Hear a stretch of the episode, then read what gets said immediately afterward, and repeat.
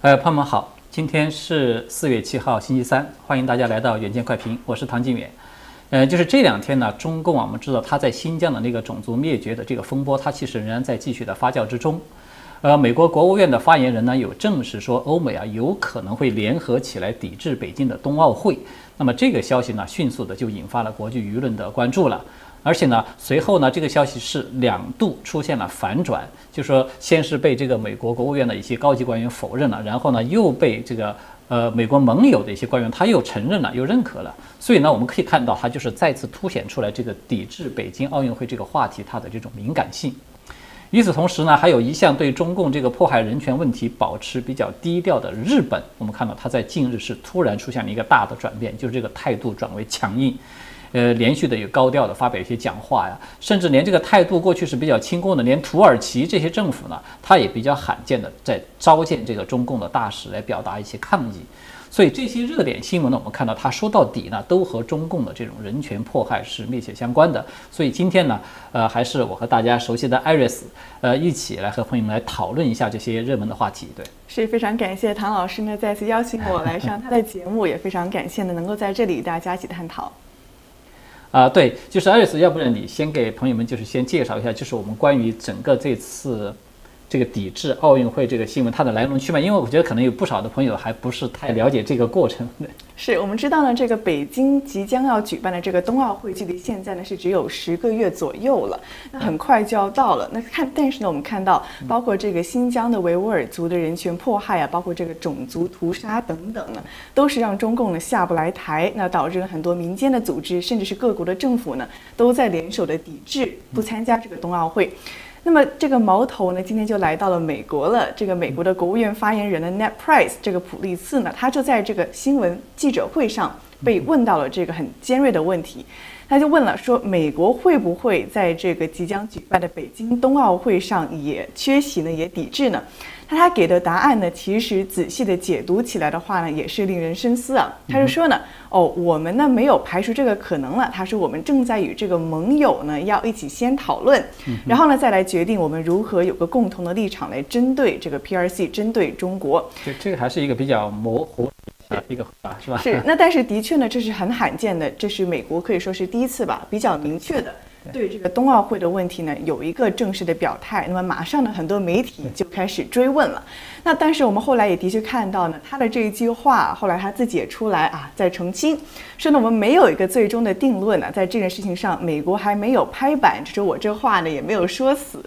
他说呢还还要再谈，还在讨论。那么接下来，像唐老师一开头所提到的，这个国务院本身呢，也有官员是被这个英国的财经这个《金融时报》呢，就是做了一个访问吧，就问他说：“你们国务院到底有没有一个统一的口径？”那这是这个官员呢，他就出来说：“匿名官员是吧？” 对他还没有给出名字，对吧？他就给出来一个说法，就是说我们没有计划要这么做，甚至是没有计划要进行这样子的一个讨论。那么这样一来，好像说，嗯，这个国务院内部好像自己又开始唱反调的样子。对，那这个《金融时报》呢，他也很聪明呢，他又去找到了这个发言人口中的正在商讨的这些个盟友，他就找到了一个盟友国之一的一位，也是不愿意透露姓名的官员了，就问他说：“美国到底有没有就这个事情跟你谈？”那这个官员呢就说到：“啊，我们有。”反复的提到这个话题，而是美国这个拜登政府这么提出来的，但是呢，只是在提到如何应对中国问题上呢，泛泛的提到了，没有一些个具体的，也没有任何高层上的具体针对这个要不要联手抵制冬奥会的讨论。那么这样一来呢，可以说是发言人先出来啊说了一句，然后呢，国务院内部又出来否认。但是呢，看到《金融时报》采访到这个各国盟友官员呢，他又出来似乎是肯定了，说承认的意思。对 我们有谈过啊，有这个想法。那所以说这件事情呢，看起来的确是有点蹊跷，也非常的耐耐人寻味。其实这个整个艾瑞斯啊，就是我们可以看到，就是你刚才在描述整个过程的时候啊，我就在想啊，就是说。以美国美国现在还是老大嘛，毕竟是是是吧？他表现出来这种态度，他其实我觉得我相信，就是他的盟友这个官员所说的这个应该是真实的。嗯，就是他们可能在会谈的时候呢，的确是有提出来过，就是关于抵制冬奥会的话题。只不过呢，因为他们这种会谈的议题呢，他没有把它，我的理解，他是没有把它作为一个专门的一个正式的议题提出来进行啊，我们好很正式的来讨论一下，我们要不要协同一起来抵制啊等等。但是他是在会谈，就是谈其他的相关问题时候，可能有顺带提到这个话题。但是至少我觉得这种，嗯，话题它被公布出来了，它至少说明一点，就是这个话题在目前来说还是比较敏感的，是，尤其是这个他们内部就是。你对他们内部会出现这种就是不一致，尤其是美国国务院是吧？啊，发言人出来是说我们可以再考虑，然后呢，这个高级官员马上就他是通过发送邮件的方式，就是而且是发送给媒体，意思就是赶快澄清说我们没有讨论。那他为什么会出来这种矛盾的信息呢？你是怎么来看的？那在我个人来看呢，我就我就觉得这个发言人他本身说这句话的时候，他其实的确呢也没有说得很死。那包括他自己后来出来也说呢，说这个冬奥会还远着呢，就是还有好长一段时间呢。那虽然说的确看到现在这个包括新疆的人权问题啊，这个中共在疫情上的处理呢，都是可以说是激起千层浪吧，激起各国的这个很强硬的抵制。但是的的确确呢，离这个冬奥会呢，小说也还有大半年，对吧？到时候究竟要不要真的是我们美国就不去了？这么做这么大一个举动呢？可能的确他们内部我觉得也还在斟酌着。嗯，我觉得你说的这个是有道理的，就是说，可能我们看到现在美国它内部呢。呃，至少现在我我相信他们不会说现在就有一个很统一的决定，我们一定要抵制，或者说我们不抵制。它内部可能也是还在一个呃商量这个酝酿的这么一个过程之中。再加上呢，有一点就是我觉得，抵制奥运会，我们知道它其实是本身就是一个非常敏感的一个一个行为，是吧？抵制奥运会，我们知道在历史上是有出现过，呃，比如说在一九这个八呃八十年代吧，八六年还是八三年，我就我觉得好像是八六年，就是说那个。呃，是当时是对针对苏联，苏联对吧？苏联当时抵制奥运会呢，是因为苏联莫斯科奥运会最主要是因为苏联有入侵阿富汗，呃，因为这个行为你当然你就说你公然去入侵一个主权国家是吧？这种侵略的这种霸权行为，毫无疑问在国际社会上肯定是会遭到这种就是抨击。那么整个西方世界在那个时候啊，是在那一次是有出现了，我觉得是很成功的，可以这么说，集体的抵制这个奥运会，而且那次连。包括连中共对 都有都有参加了这个抵制，就是都没有去参加这个呃奥运会，只有西方的少数的呃一些运动员，他们以个人的名义是有参加这次奥运会，所以那个在历史上是出现过。但是我觉得它就带来一个问题，就是说抵制奥运会呢，它首先呢对这个主办国来说，毫无疑问是在他的这个政治上和脸面上啊是一个很。很很沉重的打击，就打脸了，是吧？打得很厉害，而且是打得很厉害了。那么这个是一个原因，另外一个原因呢，就是说，呃，抵制苏联那次奥运会，你看它是什么时代？冷战，对吧？就说它其实是成为冷战时代的一个非常典型的代代表性的一个事件。所以，那么如果说真的在明年是吧，这个冬天冬春季出现了这个抵制北京奥运冬奥会的这种情况的话，那其实很有可能就会让很容易就让人联想到这是不是就是是吧？以这个西方以美国为代表的这些自由民主的阵营，他们要和中共开始真的是再次出现一个，呃呃，就是两大阵营的这种对抗的这种冷战。所以我觉得这个从这个角度上讲呢，我觉得美国可能至少是拜登政府，是吧？我觉得他是没有做好准备的。那刚才唐老师提到说历史上有先例，那也提到了这几次的这样子的类比，那我就联想到了，其实除了苏联之外呢，再往前推呢，还有就是纳粹的那个时代呢，德国他也要搞这个奥运会。那可是相对于我觉得，相对于苏联那一次的说啊，几十个国家联手抵制吧，我觉得纳粹那一次呢，反而是。大部分的国家是还是参加了的，对。但是我们知道呢，在纳粹那个时候，他奥运会。它整个的目的呢，它自己也叫做说是一个化妆舞会一样，把这个呢德国搞得非常的可以说是盛大啊，如说德国的这个理念如何的先进啊，各种如何的现代化，把整个城市呢是打造的非常的可以说是光鲜亮丽，提升这个国家的形象，是吧？把它打造成个世界强国这么一个形象，然后呢邀请这些国家来德国去。去去参加这个奥运会呢？那结果呢？我们也知道呢，就是当时这个纳粹他是用这个来粉饰了他当时对犹太人呢，还有对很多其他人这个人权上的不能都不仅是人权上的迫害这么轻巧了，那可以说是对吧？大屠杀了这样子一个行径。那的确是看到他举办这个奥运会不久呢，他就已经变本加厉了，因为他也知道说啊。买我这个账，是吧？你们都来了啊，都来买我这个账。他马上就开始了他真正的就十分严厉的迫害。那后来包括二战呢，还有这个针对犹太人的大屠杀也是接连发生。那我觉得那一次呢，就是摆到今天来看嘛，以史为鉴嘛，我觉得这一次也非常的类似。你觉得有对应是吧？是，那 纳粹他是搞这个种族的大屠杀嘛，针对犹太人。那么今天呢，中共是在新疆搞这个种族的，也是叫灭绝，种族灭绝，对，也是叫 genocide。那么这样一来呢，是不是就有一个平行的一个对比呢？那也有人说呢，如果这一次就说这些个国家他们都还是说啊，我们去跟中共这个称兄道弟啊，因为奥运说白了就是团结嘛，要说什么世界啊各个国家各个大陆啊五个这个五个地方呢就五环嘛都联合到一起来展现世界团结和。价值观在里面，对是说呢要什么促进和平还有世界共同的前进呢，还有团结这样子的理念。那但是换句过换句话过来说呢，如果说真的按照这个理念，你还跟中共在这个时候是我们跟你团结一致，要跟你啊称兄道弟，把酒言欢，那么这么看起来，那是不是就和当初的你知道纳粹在做这个种族屠杀的事情，还去参加了奥运会有一个类比呢？对他带来一个问题，艾瑞斯，我觉得你其实刚才说到一个重点，就是说，呃，我们都知道中共一直在说说什么体育不能搞政治化，是是吧？其实体育和政治之间，它是不是能够截然分开？我觉得这首先是一个问题，我们暂时把它抛开不不谈。但是有也肯定的，大家可能朋友们都很熟悉了，就是中共自己，它其实长期都在把体育政治化的，把尤其是中共把这个体育当成是什么？呃，早期就是中共的体育这个搞这个举国体制嘛，得了一次这个金牌，从女排开始，对吧？你记得吗？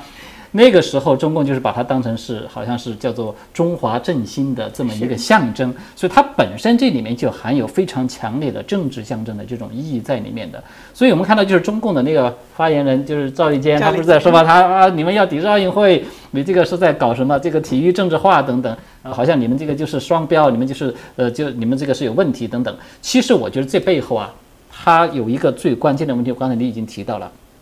就是。整个奥运会，我们知道它虽然是一个体育赛事，但是这个体育赛事它有是背后它是有价值观的，是对吧？就是我们大家都知道奥运会它的价值观是什么？就是和平啊、团结啊、友爱啊，还有像宽容啊等等，是吧？是这些内涵它其实都包含在整个这个体育运动的这个价值观里面的。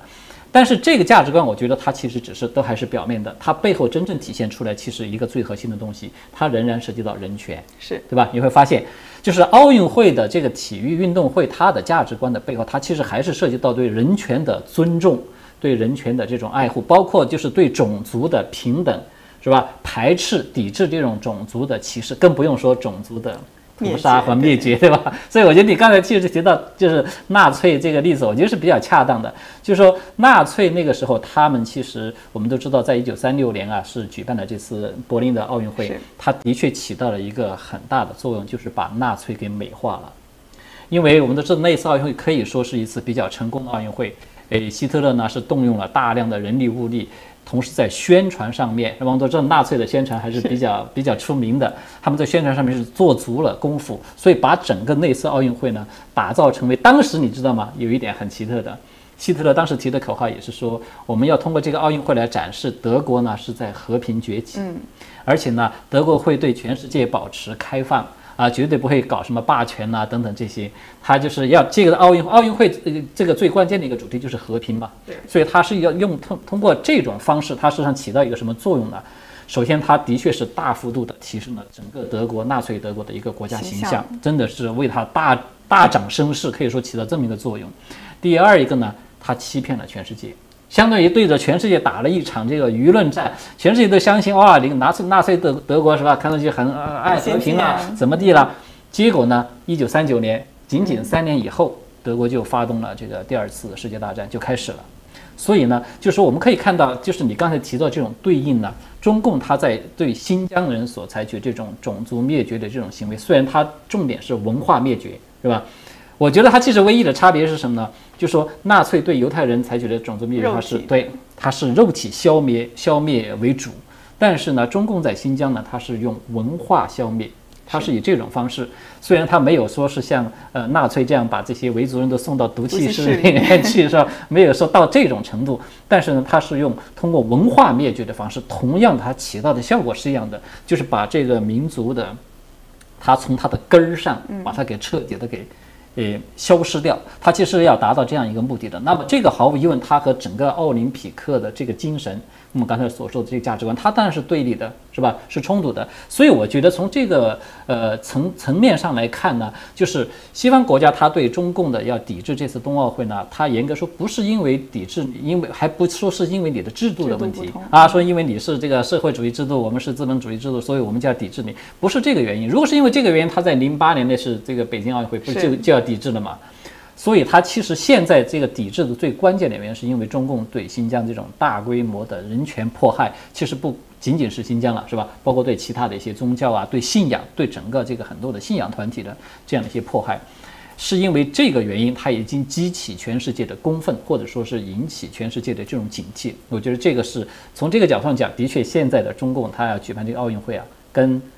嗯，一九三六年那个纳粹的确是很相似的。是。那唐老师刚才提到说赵立坚，他说呢，这样子做会把体育政治化。那的确有，就我们刚才提到了，包括在苏联，然后在德国当年的两次奥运会。那我觉得不如说一些比较近的，就拿刚才提到零八年的奥运会来说吧。就当时北京奥运会刚刚落幕呢，我们知道这个胡锦涛啊，这个中共呢，也是在他们所谓的这个总结陈词吧，可以说那闭幕大会上就啊豪言壮语说呢，这一次。次奥运会的成功呢，是证明了说什么啊？中国社会主义道路如何的得以发展呢？就我们中国如何作为一个大国的崛起啊？这个连连那个言辞呢，都和当年的这个德国非常的相似。那包括呢，也提到了说这个大国崛起形象，那就是最终的目的是什么呢？要为什么要这么大动干干戈的去操办这个奥运会呢？那我觉得也回到了和德国的相似度来讲吧。就是纳粹呢，他是想证明说呢，我们没有做这些个啊灭绝什么的，我们是一个合理的或者说是一个正常的国家和政府。那中共的，就是它也非常相似吧，它无非是想证明它整个政权的一个合法性。对对，那就是说我们呢啊，新疆什么都没有发生，我们呢与世界接轨，我们正在崛起中啊，起到一个掩盖的作用。是。那我觉得这也回到了美国这一边呢，为什么要去抵制它的这个问题上？我们知道他带头说美国呢，如果在北京要这个冬奥会的话，美国就绝对不能参加的这个议员呢，他叫做华尔兹。那么这个议员呢，他也站出来说了，他说为什么偏偏必须要拒绝参加呢？他说，因为如果你这个时候还去北京去参加这个奥运会的话，无非呢就是。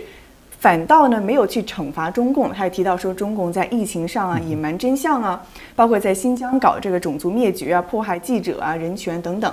他说非但没有惩罚中共，相反的是用这个奥运会来奖励中共了，就给他办这个冬奥会的殊荣啊，给他这个世界的舞台上。对，让他去做中共的大外宣。民间老百姓说的，就你去给他捧场了嘛？是，就是你相当于为他站台和背书了，相当于是帮这个中共呢，在一个世界的平台上去搞他的那个粉饰太平的那一套。那这就是为什么现在美国呢？可以说是很大一部分的，包括这个共和党的议员也好，其实很多包括民主党人也有出来说，说这个冬奥会在北京要是去参加的话，是一个很大的问题。我觉得你刚才说的这个观点，我非常认同。我觉得这是非常好的一个角度，就是说，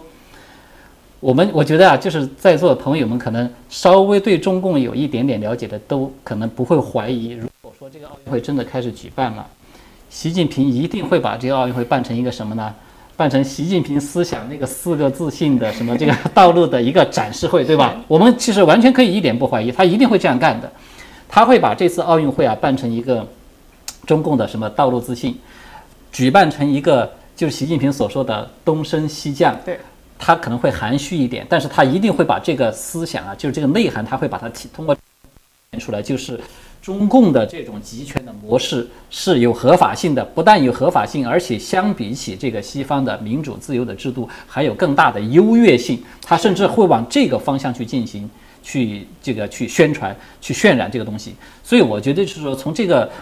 从这个层面上你来看，就是这次奥运会呢，它其实是基本上会变成一个我们说的就是中共的这种意识形态的一次。宣传会。是，它很有可能会变成这样一个。如果在这种情况之下，那么就是说，我们刚才说了，呃，你西方这些就是以自由民主为这个意识形态阵营，跟你本身是对立的这么一种国家，你要是全部都是去参加这种奥运会，你无形中呢，不仅是为这个中共的就是人权迫害，是吧？这个问题你去去替他背书，你会去替他掩盖。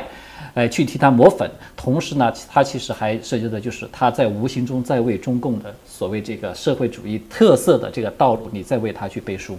这个是习近平他非常看重的一点，就是说他会通过这个奥运会呢，把它办成一，我我觉得可以，我们甚至可以说，这次奥运会会成为这个中共他认为与西方进行一次意识形态较量的一个非常好的平台，他会往这个方向去发展的。那提到这一点呢，这是我临时想到的，就是今天下午呢，拜登他关于这个美国的基建计划做了一份演讲，但是我印象很深刻的是呢，他在里面反复提及说呢，我们之所以要大这个大力搞基建呢，是为了不让中国等等的国家呢超过我们。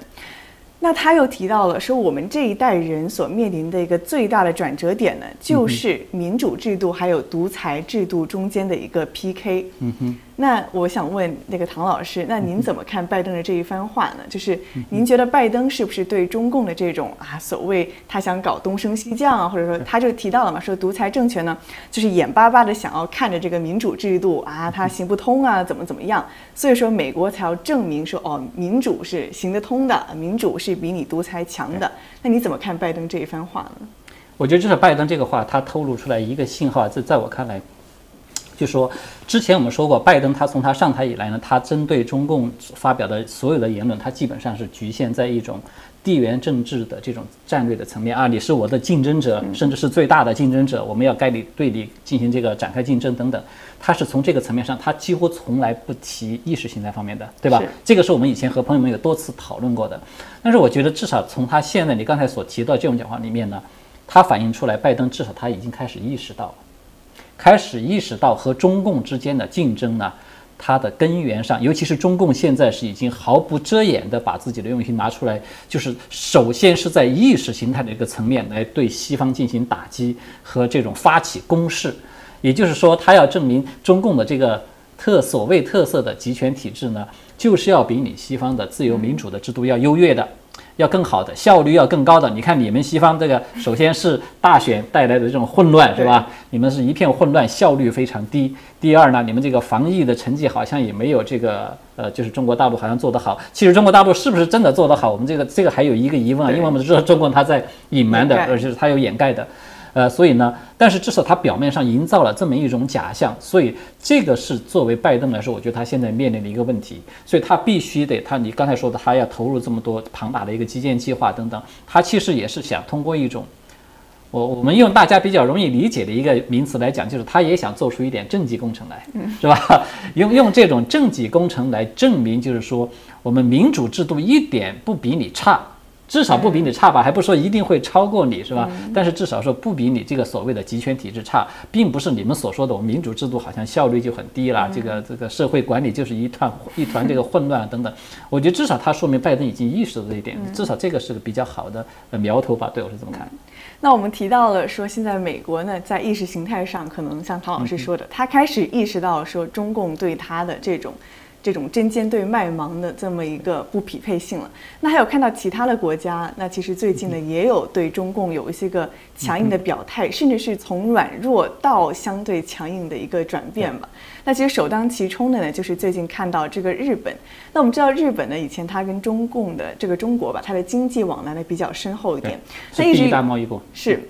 那它仰赖的这么大的一个经济的来源，那所以呢，它虽然一直以来我们知道日本和美国走得也很近，那也把这个美国也把日本说成是盟友，但是其实日本没有说特别强硬的言辞犀利的说针对过中共怎么怎么样。但是我们看到最近呢，好像日本态度好像又往硬那边转了一转。对，就是日本这次这个态度转变，我觉得它是近些年可以说是比较少见的，因为日本从二战以后就是从。中日关系正常化以后，对吧？我们看到日本和中共之间呢，它一直都是有一个非常突出的特点，用四个字来表达，就是叫做“正冷经热”。就是说，政治层面上呢，双方其实相对来说都没有说这么的，就是相对是比较冷的。呃，因为中日因为历史原因是吧？再加上中共呢频频的利用这个操弄这种反日的情绪呢，就是说煽动这个民族情绪嘛，所以呢，它导致日本在政治层面呢对跟中共一直都是保持了一定的距离。但是呢，相对它是比较低调的。就是日本，我们发现从这个中共，无论是他这个就是当初这个从六四是吧？这个呃，从毛泽东时代其实开始，就是说关系正常化以后，对中共在国内搞这些这种政治运动啊、迫害人权啊等等，日本基本上是不怎么说话。的，就是说，反正我只要能赚钱就行。所以呢，同时呢，日本它这个很多的，尤其是企业层面，企业层面在对这个中国大陆进行投资啊，这个就是显得就是中日之间，尤其是在中国刚刚开始经济改革开放的初期的时候，日本的投资可以说是占了大头的。他们其实也是就是呃赚了不少的利润。所以从这个角度上讲，它是一直是可以说是就是这么一个特点，叫做正冷经热。但是现在我们看到日本出现最大的变化就是。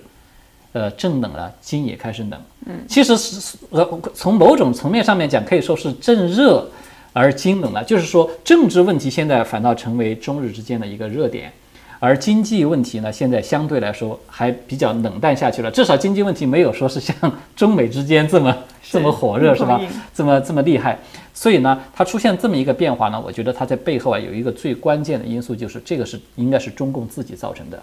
就是中共自己在这个地缘政治上面，现在采取了越来越咄咄逼人的这样的一种战略态势，尤其是台海，对对吧？我们都知道，就是日本和台湾呢，他们有是呃历史上渊源是比较 是比较深的，而且呢，现在我们看到日本凡是在对台湾，就是当，呃，也就是说什么呢？我们都知道台海它过去是一个三角。三角关系嘛，是吧？中美台它其实是一个三角关系，但是现在我们看到日本已经越来越多的在针对台海的议题在开始发言，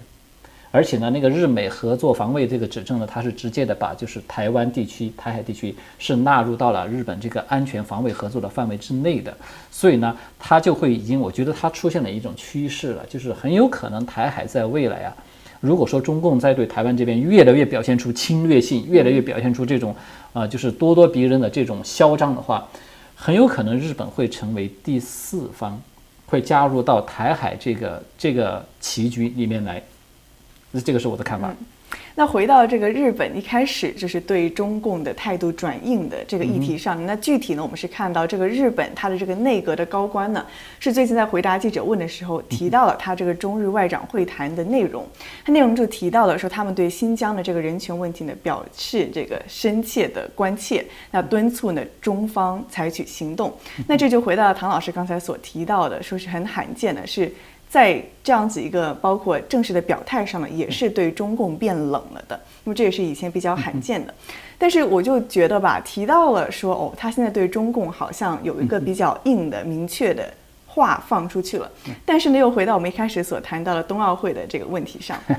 我们知道呢，不是说啊，美国和欧洲要联手抵制冬奥会嘛？但是呢，就在这一波波后面的反转之中呢，日本呢，他也不甘示弱，他马上站出来，他说了什么呢？他说，至少我们日本呢，没有跟美国。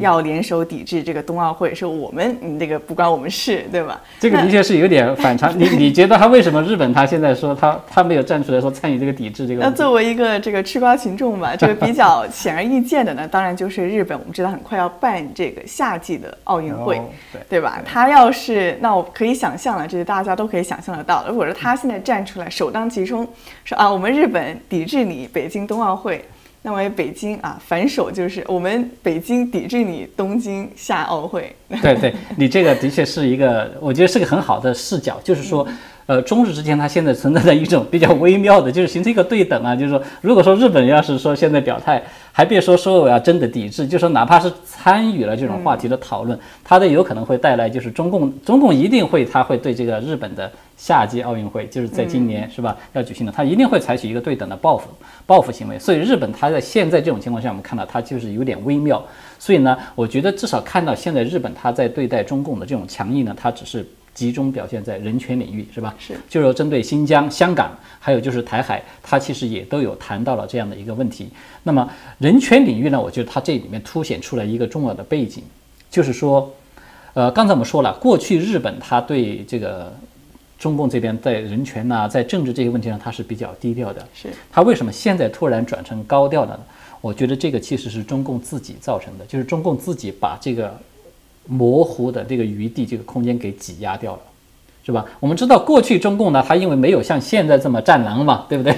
它是过去中共，他至少在一些，就是说，他老是说一句话，是吧？叫怎么说？求同存异啊。我们有不同的意见呢，我们可以先放一边儿，我们先重点来谈我们可以合作的这样的一些一些方面。所以呢，相对来说还有一些模糊的空间。所以日本这包括其实不光是日本呢，还有其他一些类似的国家也都相应的。那我们也就呃大家都模模糊糊，就是呃混日子吧，就这么就过了。但是现在呢，是中共自己要明。明确化了，清晰化了。过去它是模糊化，现在是中共自己在清晰化。清晰化什么呢？就是习近平自己说的。这次杨洁篪是吧？公开宣传的，我们不吃你们这一套了。现在得你们来吃我们这一套。吃什么这一套呢？就是中共他不是自己说的吗？你吃中共的这个饭就不能够砸中共的锅，对吧？呃，也 砸中共的碗，这是一个道理了。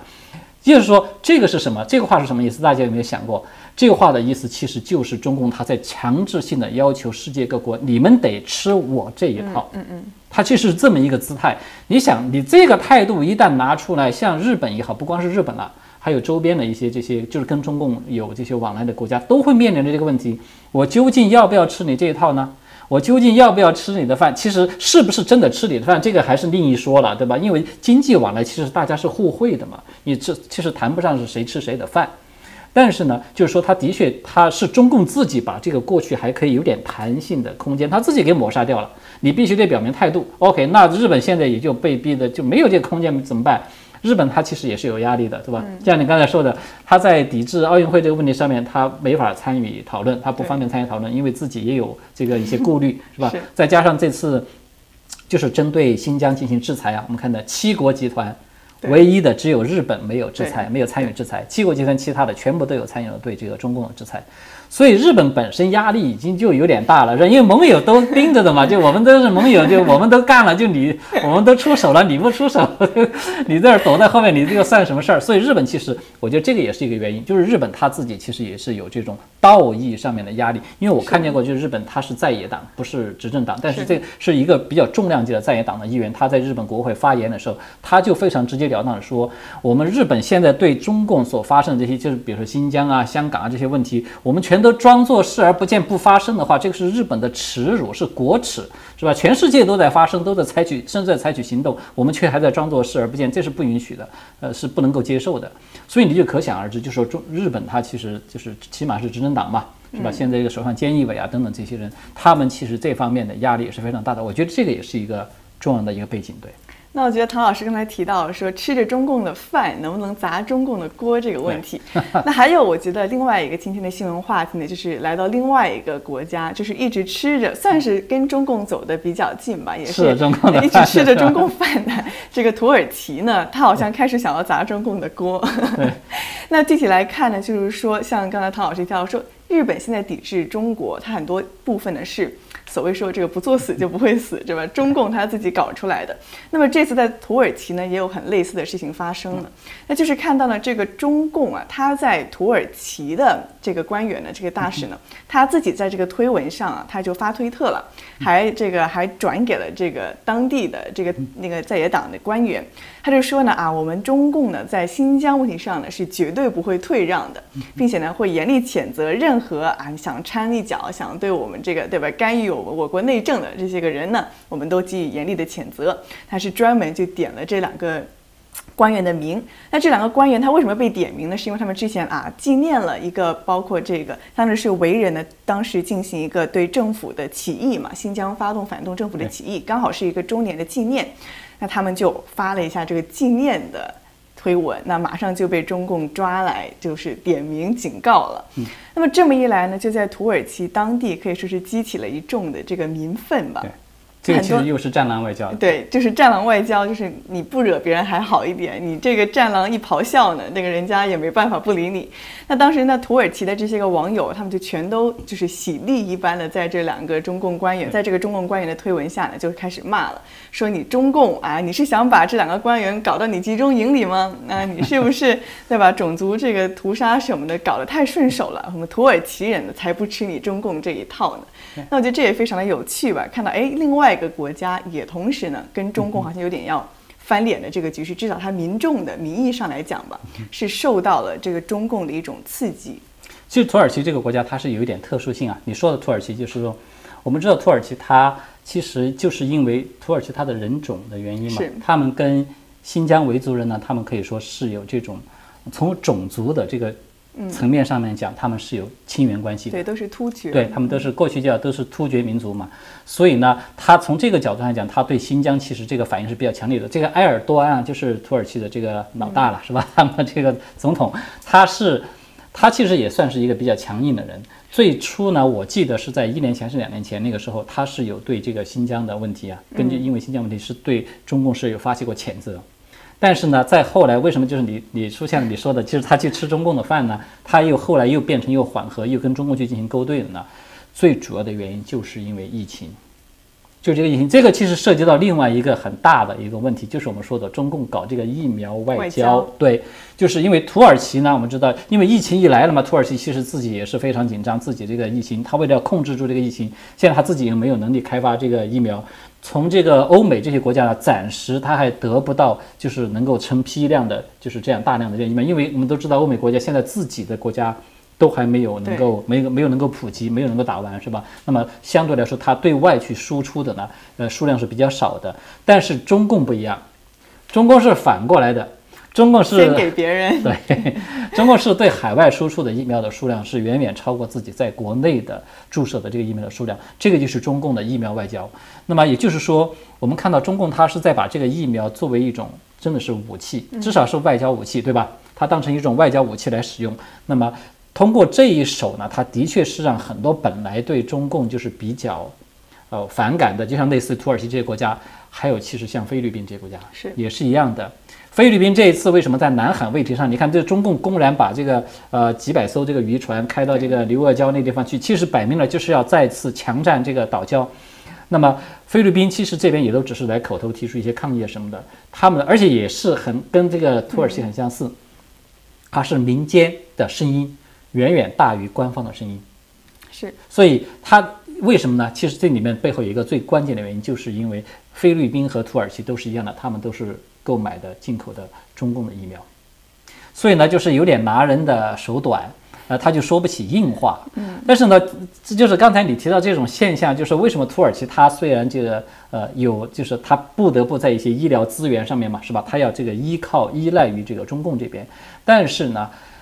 它为什么还会出现这样民间一个反弹，而且是非常强大？这种民意的反弹，它一定会反映到它的就是最高的这个就是首脑，它的领导人那个那个那个地方去的。所以呢，我觉得它其实客观上反映出来，就是中共这种外交啊，它这个战狼外交，它带来的这种。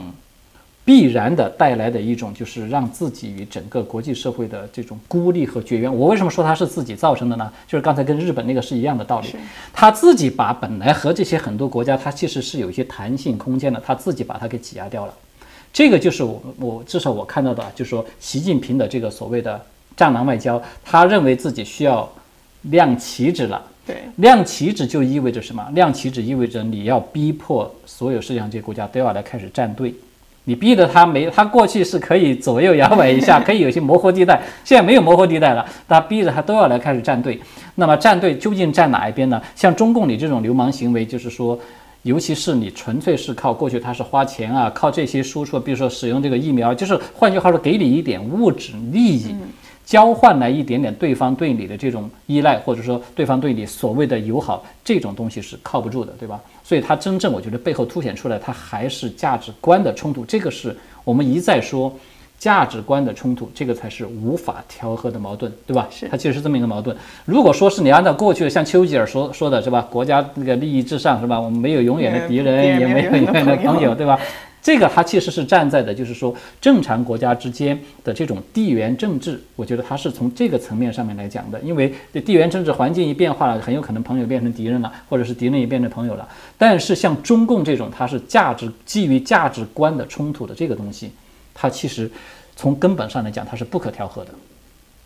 那到节目的最后呢，我们也来看一下观众们有什么评论。那我刚才看到一个评论呢，我觉得很有趣呢，也非常相关。那有一位呢观众朋友他是提到呢，他说呢，到时候我在北京呢举办这个冬奥会的话，会出现非常滑稽的一幕。说呢，黑一色的这个非洲代表团呢，要带着这个滑雪装备来北京出席奥运会。那至于会不会玩雪呢，就不重要了。那么这一点呢，就回到了刚才可能提到中共啊，在搞这个包括疫苗外交啊、大撒币啊，在拉拢这些个啊小兄弟们，对吧？我给点钱你，给点这个物资啊或者资源给你来收买你们。那到时会不会出现，就是说大国有骨气的，就有这个。实力能够抵制的，真的抵制你冬奥会，那到时候你冬奥会就变成非洲人 带着这个滑雪板来参加你的滑雪比赛。亚非拉的意思，奥运会。当然，我觉得从。呃，这位朋友，我觉得他其实提到一个重要的问题，就是说这种抵制呢，我觉得至少从现在我们看起来，他从理论上讲是不排除是真的有可能会出现的。尤其是如果按照刚才我们所说的中共这个战狼外交这条一路，他要再这么下去，你看曾经跟中共比较就是有点这个若即若离，或者说是还有一点余地的，都在先后跟你翻脸了。这是中共自己逼的跟你翻脸的时候，到那个时候，你看是不是他真的会出现这么一种情况？我觉得就真的是很难说的。而且啊，对习近平来说，我觉得就是这个奥运会对他来说，他为什么这么看重这个奥运会呢？它里面有一个重要的、非常重要，就是外交价值。我觉得它存在个外交价值，就是说习近平他完全觉得有可能会利用这个奥运会这个平台，来突破现在这种。外交上面的孤立，对这种这种状态啊，大家哥俩好，我坐坐在一起一喝酒是吧？再给你一点好处，送点礼啊 什么，给个礼包，然后啊，我们关系你看又变好了，这不又打破了你们围堵 围堵中共的这个所谓的这个呃战略嘛，是吧？它其实可以起到这样一种作用，所以我觉得像这些就是这种。嗯，地缘政治的这种利益关系呢，我觉得其实像美国啊，像欧盟啊这些国家，他们其实应该也看得很清楚，就是说，在到时候你真的是中共沿着这条路这么继续走下去，会不会给你这个面子，或者说就不留这个面子了？我觉得真的还很难说。是，那今天我们节目里的确讨论到了很多重要的问题。那刚才我看到有观众问说，这个欧美会不会只是张着把嘴啊，就是只是说不做呢？那我觉得唐老师刚才也回答了这个问题了，就是他是。有可能真的发生这种美欧啊、欧美之间的联手抵制的，那到头来呢，中共会不会变成当年的苏联呢？就当年苏联，它是下了血本的，这个大大肆的兴建各种体育场馆啊，对吧？砸钱啊，美化市容啊，花了好大一笔钱，还借钱，亏了血本。对，到最后来呢，就看那个据报道说呢，他们最后那个记者比运动员要多。对，这真是一个很滑稽，也是一个非常可以说是令他尴尬，也非常耻辱的一个场景。那中共到底会不会在冬奥会沦为此景呢？我觉得也值得期待。对啊，我简单补充一句啊，就是说，我们知道现在为什么你看是美国这边是吧，是主动的把这个风声给放出来。其实我觉得它本身也有一点警告，或者说有一点试探的这个意味，就是说你不要太过分了，就是其实我就冲着中共来了。你要是再没有改进，或者说你要是再这么呃，就是你要一味这么强硬战狼是吧？一味战狼下去，那我们真的就有可能会对你采取一个集体的这种排斥行为。我就是真的有可能会要来抵制你。所以至少这一点，我们看到就是中共自己也很紧张啊，对吧？你看习近平不是，当然是我们这个是有一点猜测的成分哈。习近平马上就跟这个默克尔这边就通了一个这个电话，他说是连夜打电话去的，对，还是连夜打过去的。那打过去呢，他重点谈什么呢？重点谈的就是说，你们欧盟要有什么独立自主啊，不要轻易的跟着别人跑啊，等等，不要被美国带风向了。所以你就可以看到，就是中共说明他还是很紧张的。虽然我他就是这个新闻本身啊，他并没有说提到说习近平啊说的就是说这个抵制奥运会这个问题，但是呢，我觉得至少他，你可以看到中共他在就是欧美的联盟，对吧？这个问题上面，他还是非常重视的。如果说真的欧美要是。呃，下决心联合起来要做一件，采取一些实质性的行动，对中国来说压力其实还是非常大的。所以他现在一定要通过这种方式呢，不断的保持对欧美实行分化的这么一种政策。对我们是看到有这种趋势在里面。是的，那么很高兴呢，今天又来到了唐老师的节目，跟大家探讨这么多的话题。那也非常期待呢，下次能够再次来做客。好的，谢谢朋友们的这个观看，我们下次再见。